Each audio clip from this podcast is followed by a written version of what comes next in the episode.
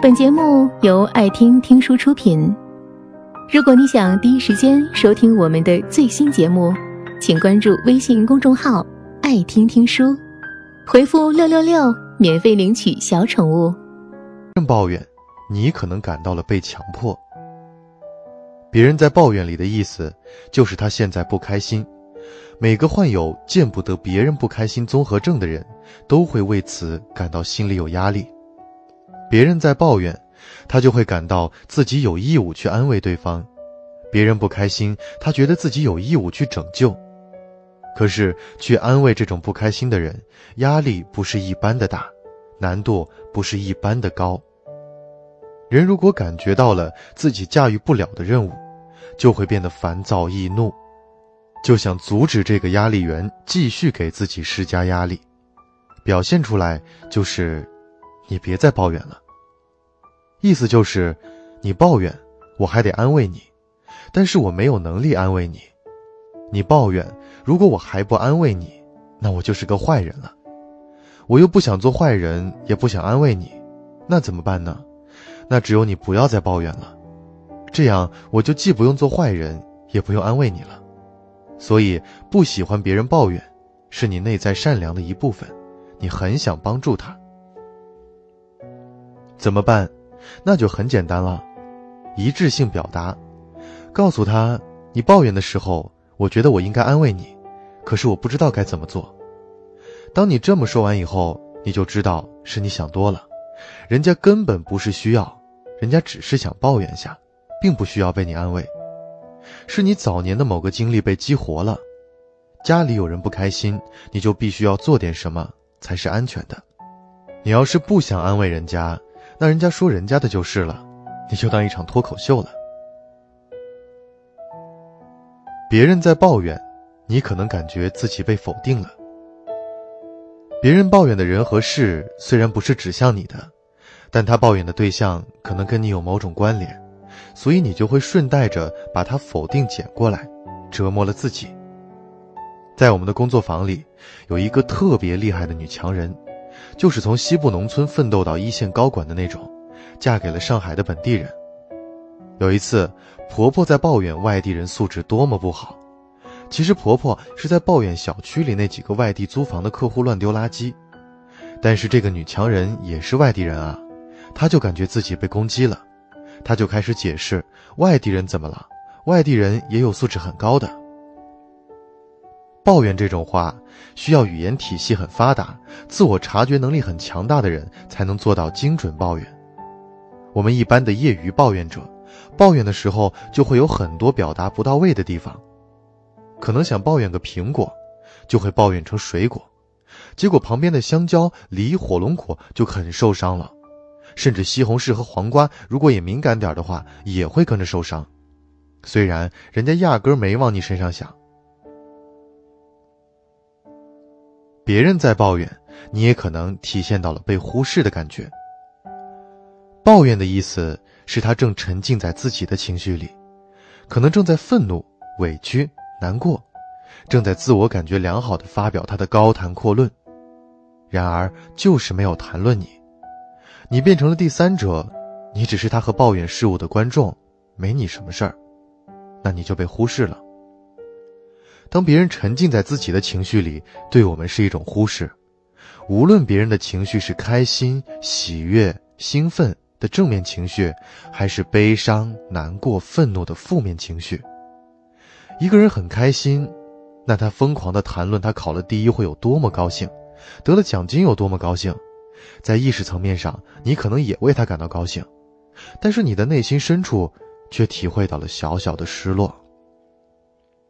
这种失落不是很大，你可能不去刻意观察也留意不到，但是当那个人高兴的持续时间过长，你这种失落感就会开始发酵，到你能意识到的程度了。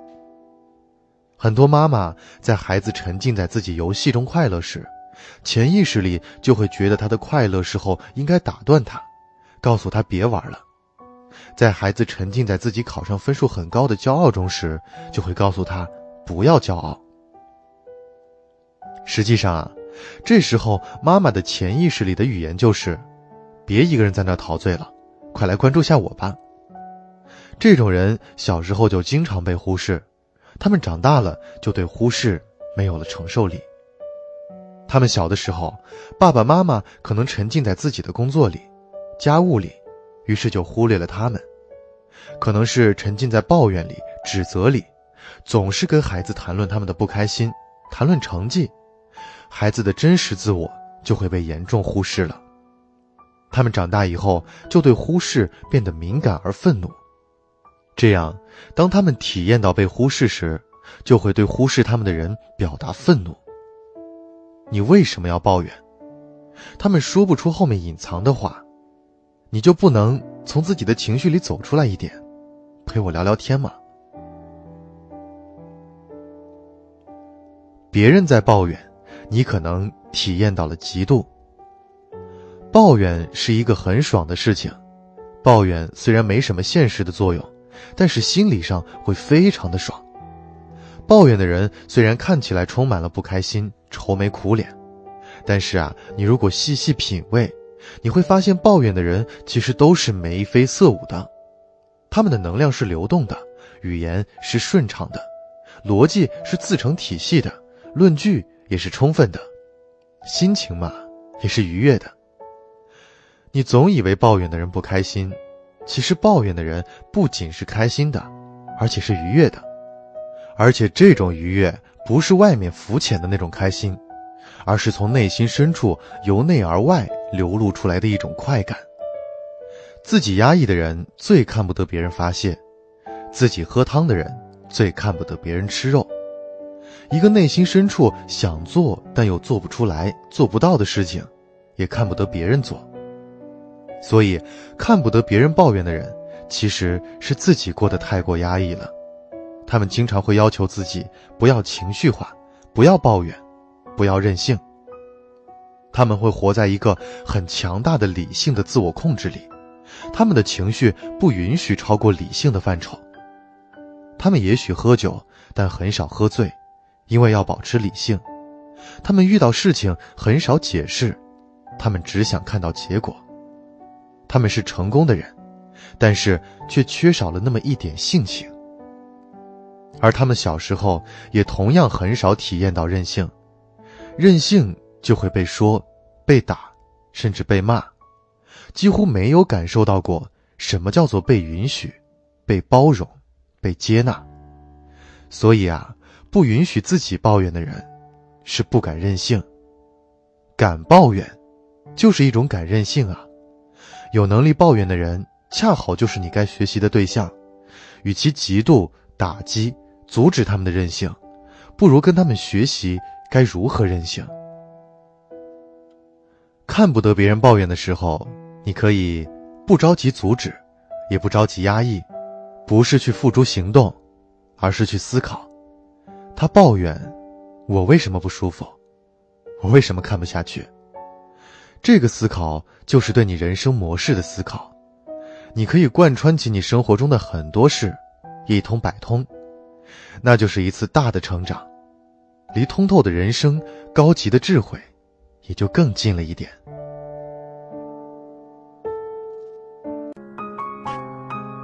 本节目到此就结束了，感谢各位的收听和陪伴。更多精彩内容，请关注微信公众号“爱听听书”，回复“六六六”免费领取小宠物。也欢迎你收听今晚的其他栏目。我们明晚见，晚安。